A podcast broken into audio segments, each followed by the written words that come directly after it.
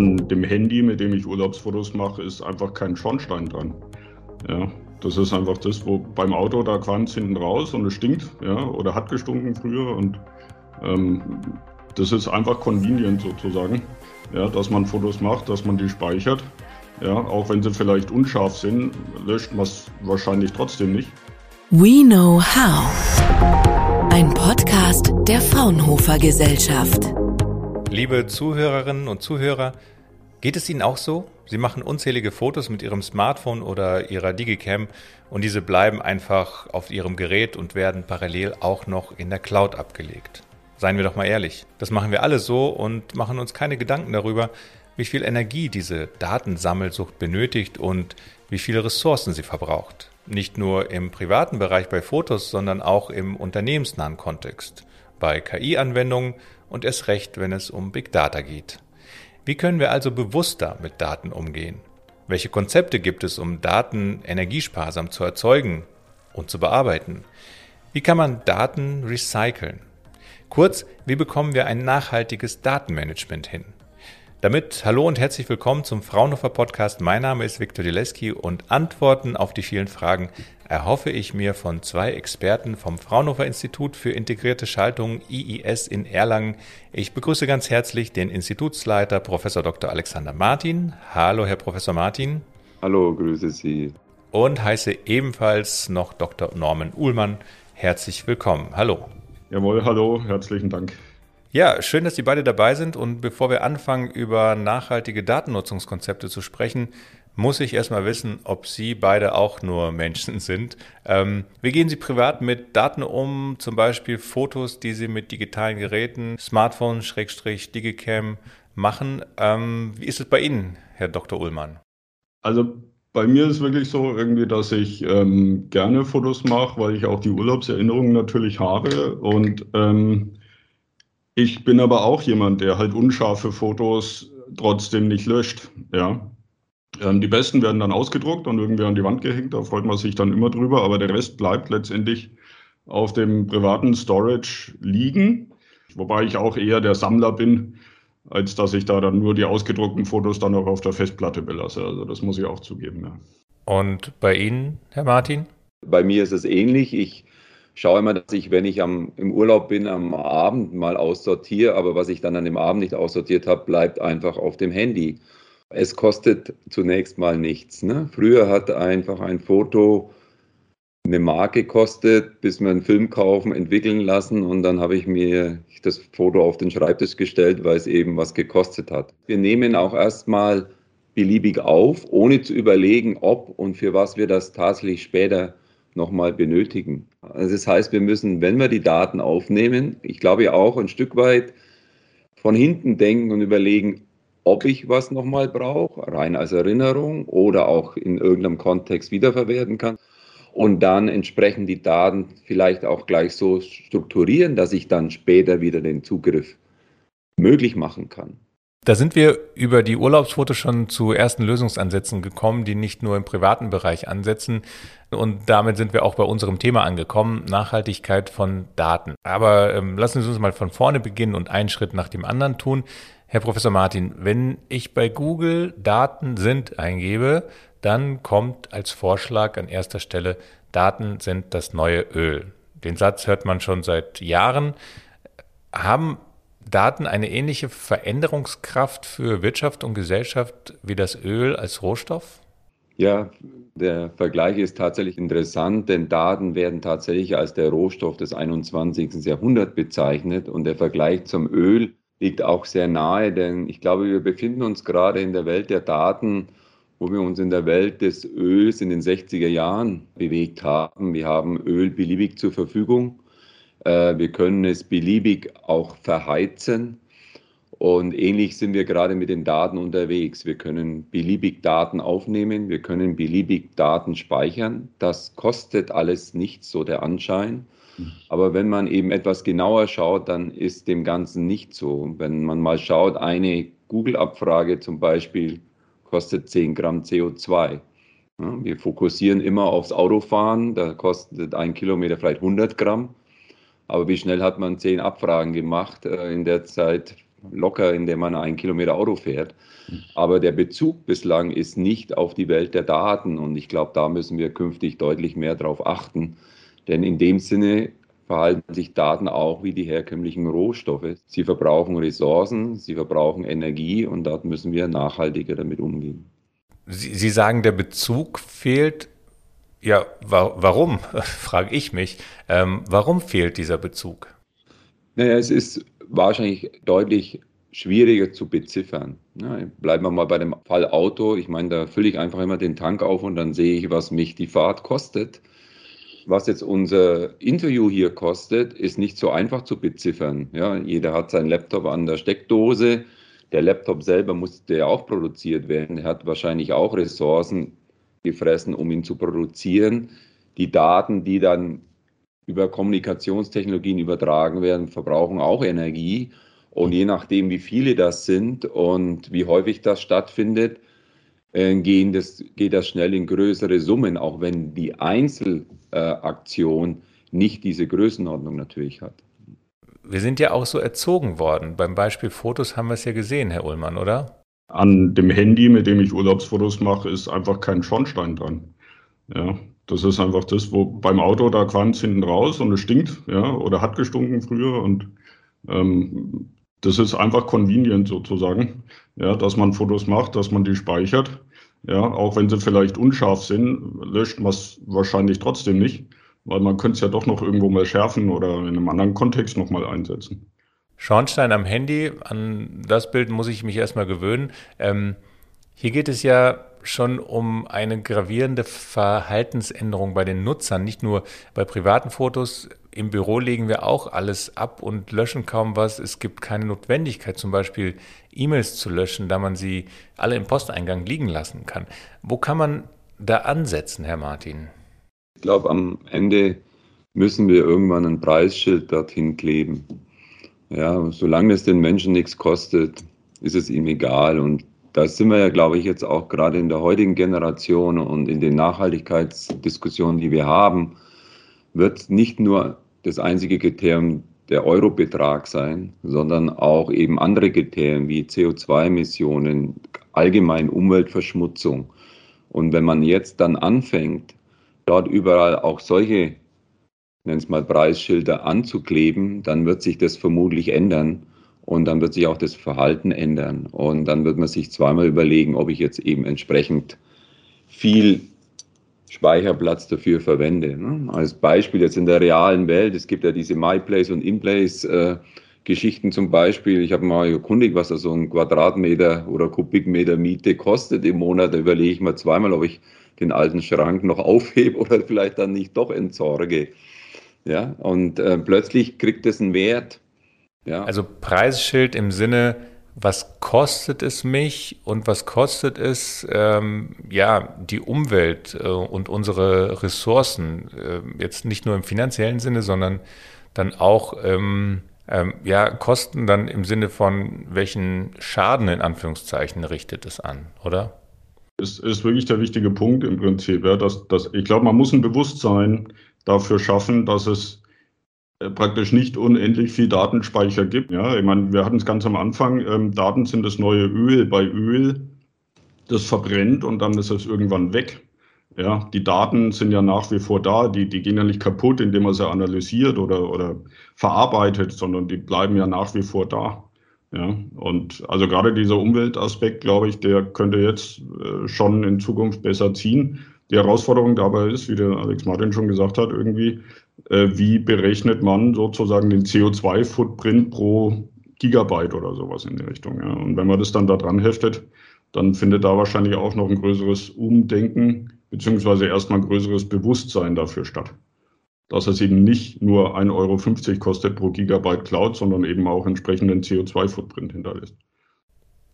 Kann die Technik nicht dabei helfen? Heutzutage löst man ja alles mit Technologien. Also ich meine, noch vor dem Hinweis, dass der Datenspeicher voll ist, da, da kann ja die Technik schon mal ansetzen. Es gab ja mal einen Vorläufer mit äh, Think Before Printing am Ende von E-Mails, um auf Papierverbrauch und Umweltschutz hinzuweisen und so weiter. Jetzt ist die Technik ja ein wenig, ein wenig schlauer und kann ja äh, schon mal ja, den Nutzer unterstützen. Oder wie sehen Sie das, Herr Ullmann? Wenn man jetzt der Frage nachgeht, okay, wie könnte man denn, ich sag's mal, die bequemen Nutzer dazu animieren, vielleicht doch die Daten zu löschen, könnte mir vorstellen, dass man zum Beispiel Algorithmen entwickelt, die halt dann entsprechend wirklich dem Nutzer auch vorschlagen, die und die Fotos sind doppelt, die sind unscharf, möchtest du die wirklich behalten?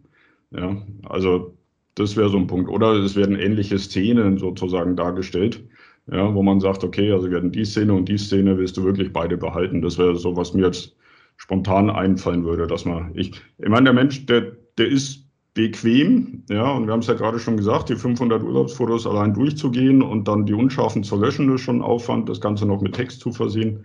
Ja, und wenn man da aber das irgendwie automatisiert schafft, praktisch, ja, dann auch Vorschläge zu machen, dann denke ich, kann man damit schon wieder viel erreichen, ohne dass man jetzt dem Nutzer einschränkt, weil man kann ja nicht sagen, okay, du darfst nur pro Tag zehn Urlaubsfotos machen oder sowas. Das, da wird sich ja keiner dran halten.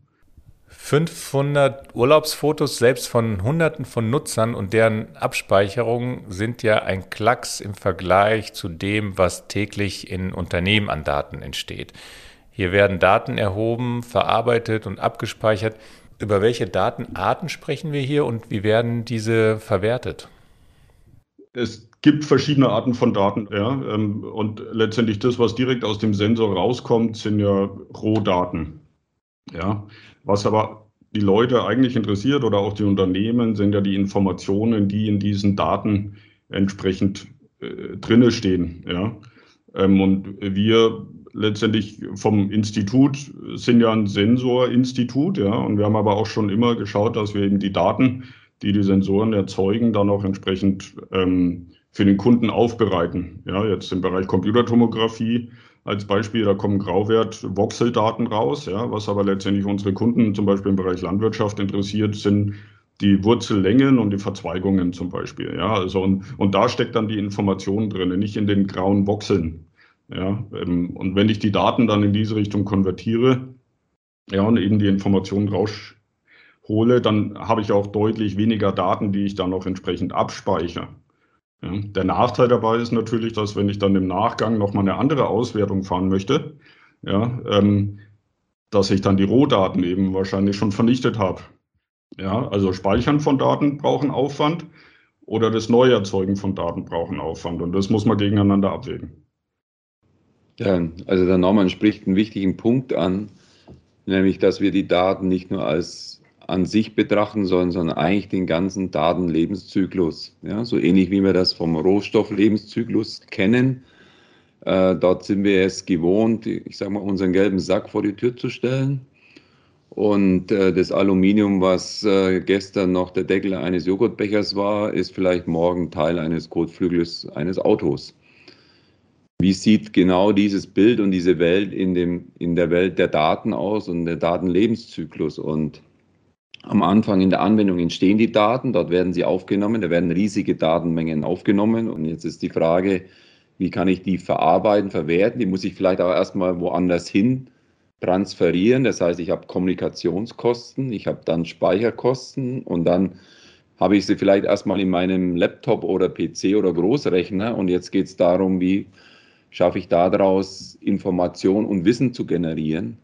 Und wenn mir das gelingt, dann ist noch die nächste Frage, was mache ich mit diesem Wissen? Kann ich daraus Geschäftsmodelle entwickeln? Kann ich daraus vielleicht die Anwendung verbessern und, und, und?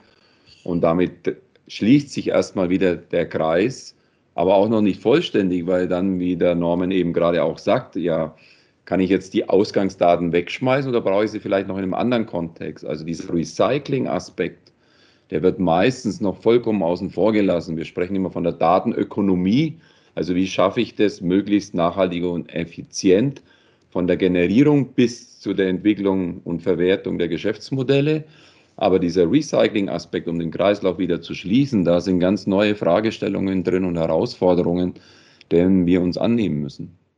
In der Tat ist ähm, das Recycling ein wichtiges Element in dem von Ihnen bereits angesprochenen Datenlebenszyklus, Herr Martin, das den Kreis schließt und ein nachhaltiges Datenmanagement ermöglichen soll. Dass ein Joghurtbecher zum Kotflügel wird, leuchtet mir ein. Daten sind ja kein Material und da denke ich mir, dass hier der Informationsgehalt zählt, der in unterschiedlichen Kontexten verwendet und wiederverwendet werden kann. Wie, wie kann ich mir das vorstellen und wann kann ich auch einfach Daten löschen? Das ist doch auch Teil des Konzepts, oder? Das ist eine schwierige Frage. Ne? Der einfachste Recycling ist, ich lösche die Daten. Dann sind sie weg und dann ist der Kreislauf auch in Anführungszeichen geschlossen.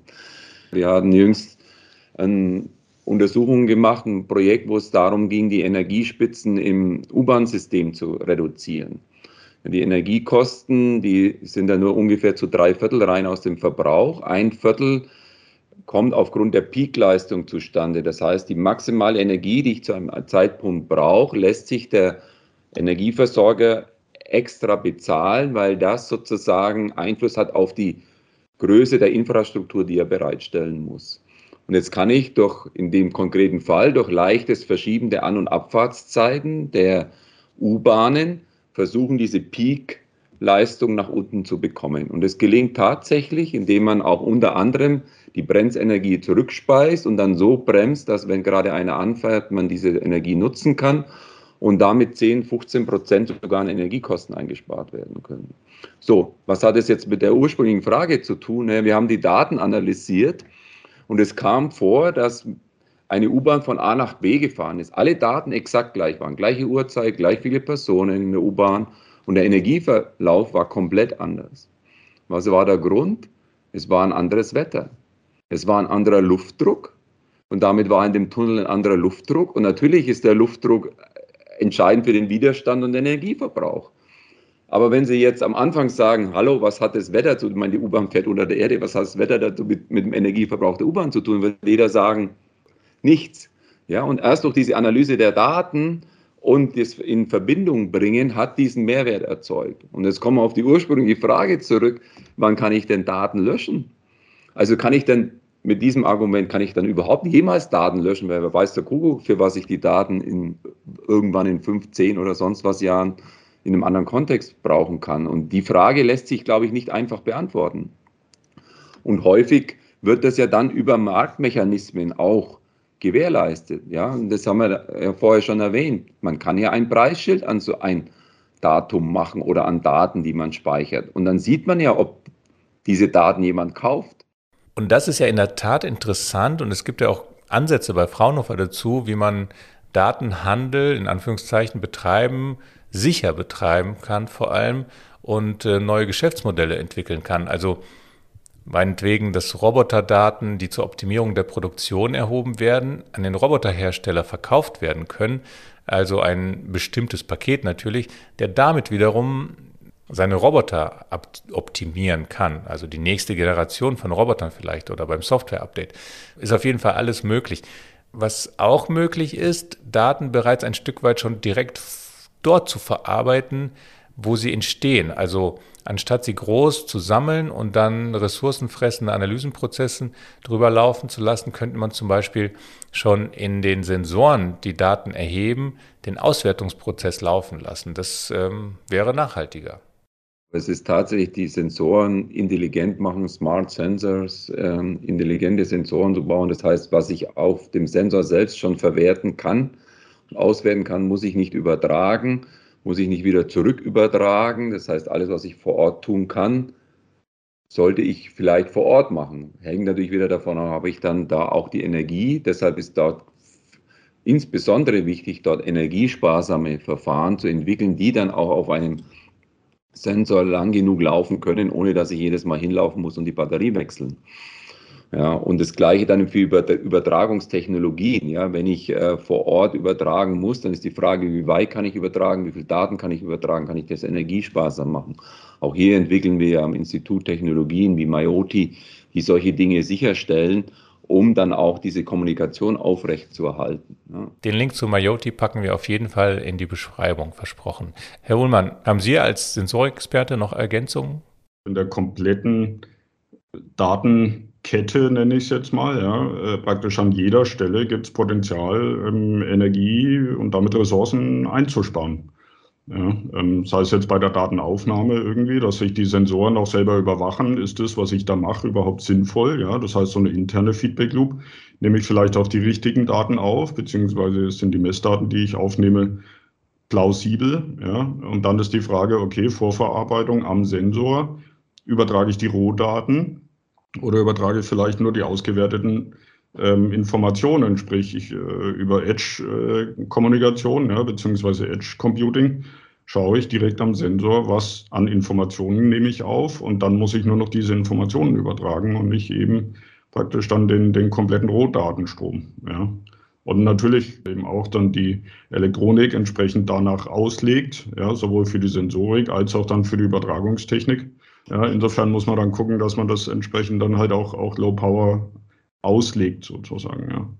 Ähm, ja, Low Power ist auf jeden Fall kein Begriff für KI und maschinelle Lernverfahren, würde ich sagen, wenn wir das noch ähm, vielleicht noch kurz ansprechen können.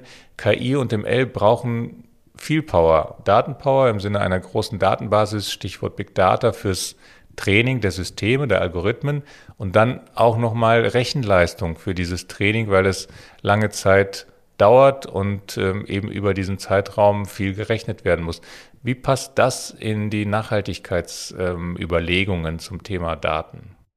Ja, das ist auch ein hochinteressanter Punkt, weil die heutigen modernen KI-Verfahren, die fressen richtig die Daten, die brauchen auch sehr viele Daten. So, jetzt ist natürlich die Frage, wenn man so einen KI-Algorithmus trainiert, sagt man ja, mit Daten, reicht es dann am Ende, den Algorithmus zu haben? Oder muss ich trotzdem noch die Daten behalten? Und in vielen Fällen reicht der trainierte Algorithmus. Und den trainierten Algorithmus zu speichern, das ist viel weniger Aufwand, als die ganzen Daten dazu zu speichern. Ja? Und da brauchen wir, glaube ich, auch künftig Konzepte. An welcher Stelle reich, reicht es, den Algorithmus oder das Modell dazu zu speichern, unabhängig von den Daten? Und wir wissen, wenn neue Daten kommen, funktioniert der Algorithmus oder das Modell noch genauso. Ja, und dann kommen wir viel auch in andere Bereiche rein, die schon immer unser täglich Brot waren, wie Simulation, physikalische Modelle und so weiter, die ja eigentlich deutlich energiesparsamer und datensparsamer arbeiten. Weil wenn man ein physikalisches Modell mal als korrekt interpretiert hat, dann weiß man, wenn ein neuer Datensatz kommt, ich kann die Formel immer noch anwenden. Ich brauche nicht alle Daten, die ich in der Vergangenheit hatte, dazu aufheben. Ja. Und da muss auch noch ein Umdenken stattfinden, ja, auch in den Algorithmen selbst. Wir wissen heute, wenn wir auf Algorithmen selber schauen, haben wir das gleiche Thema. Algorithmen schauen wir nur, wie schnell sie laufen, wie robust sie laufen. Völlig egal, was die an Energie fressen. Wir schauen ganz wenig darauf, wie viel Energie kostet das Laufen eines Algorithmus verbraucht. Können wir denn nicht energiesparsamere Algorithmen entwickeln, die weniger Energie fressen, aber dann vielleicht ein bisschen langsamer laufen, hat sich noch kaum jemand Gedanken gemacht. Sie haben schon Projekte erwähnt und Herr Hullmann hat auch ähm, einige Technologien genannt, die eine wichtige Rolle auf dem Weg zum nachhaltigen Datenmanagement spielen. Nun werden Daten in jedem Unternehmen erhoben, in jeder Branche, in jeder Unternehmensgröße. Wie kann die Forschung, im Speziellen Sie als Institut, die Unternehmen bei ihren Herausforderungen unterstützen? A Richtung Nachhaltigkeit, aber auch B Richtung Wertschöpfung mit Daten? Ja, ich würde es mal vielleicht entlang genau dieses Datenlebenszyklus adressieren. Das fängt eben vorne an bei der Entwicklung der Sensoren. Da entwickeln wir sowohl Hardware dazu, also Hardware-Komponenten. Wir machen Chip-Design. Wir entwickeln die Software dazu zu Smart Sensors. Wir haben die Übertragungstechnologien und dann auch äh, ganze Abteilungen, die sich um das Datenmanagement, Datenräume kümmert. Wie muss ich Daten strukturieren, damit ich nachher einfach darauf zugreifen kann? Dann der ganze Analysepart, angefangen von der klassischen Datenanalyse, Datensegmentierung, Dateninterpretation, Forecasting, Simulation und Optimierung, so ein bisschen mein Steckenpferd.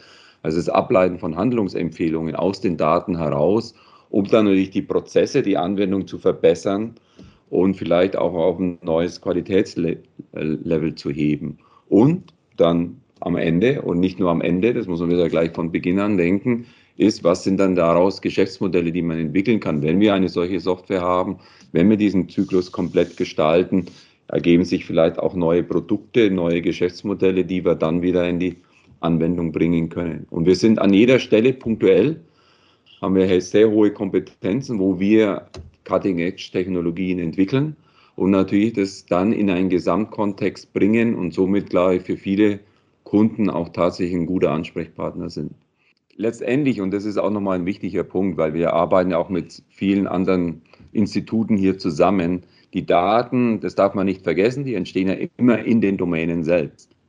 Ja, und man braucht auch häufig die Domänenkompetenz. Man braucht sie eigentlich immer. Ja, und erst wenn man mit den Domänen zusammenarbeitet und die ganzen Kompetenzen, die wir gerade angesprochen haben, zusammenbringt, dann entstehen tatsächlich die Mehrwerte. Und je nachdem, wo das ist, wir haben es gerade mit Sensoren gehabt, wir arbeiten mit dem IBU zusammen, zum Beispiel, wenn es darum geht, sektorale Datenwerke aufzuziehen. Also wie, wie kann der Sensor von sich aus erkennen, wo er platziert ist in dem System und damit aufgrund der aufgenommenen Daten selbst erkennt, welche Funktion er künftig in dem System übernehmen soll. Solche Fragestellungen bearbeiten wir dort zum Beispiel zusammen.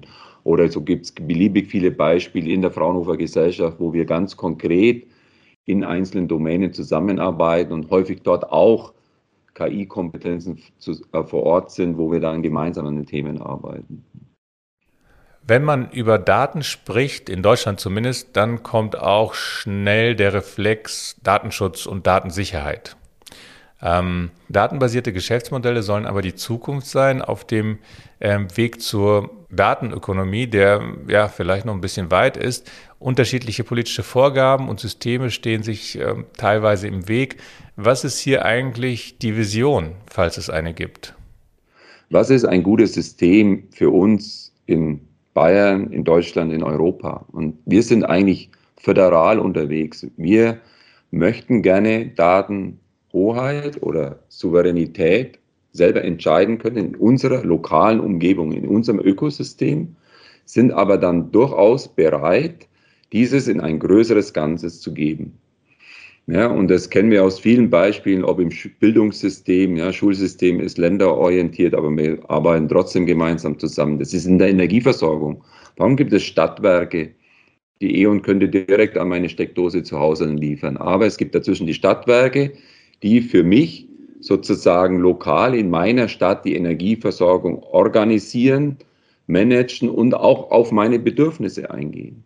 Ja, und das fehlt uns noch in dieser Welt der Daten. Und da haben wir diesen Begriff der föderalen Datenwerke oder regionalen Datenwerke geprägt in Anlehnung an das, an das Thema der Stadtwerke. Das heißt, wenn es uns gelingt, Daten lokal zu halten, lokal entscheiden zu können, und häufig ist dem ja so, die Daten entstehen lokal, die, wir hatten es gerade gehabt, die werden lokal verarbeitet und werden in der Regel auch lokal wiederverwendet. Ich muss die Daten nicht in irgendeine Cloud hochschicken oder in die USA oder sonst wohin schicken, damit sie dort verwertet, ausgewertet werden, dann wieder zurückholen. Ich kann das alles lokal in meinem Ökosystem tun.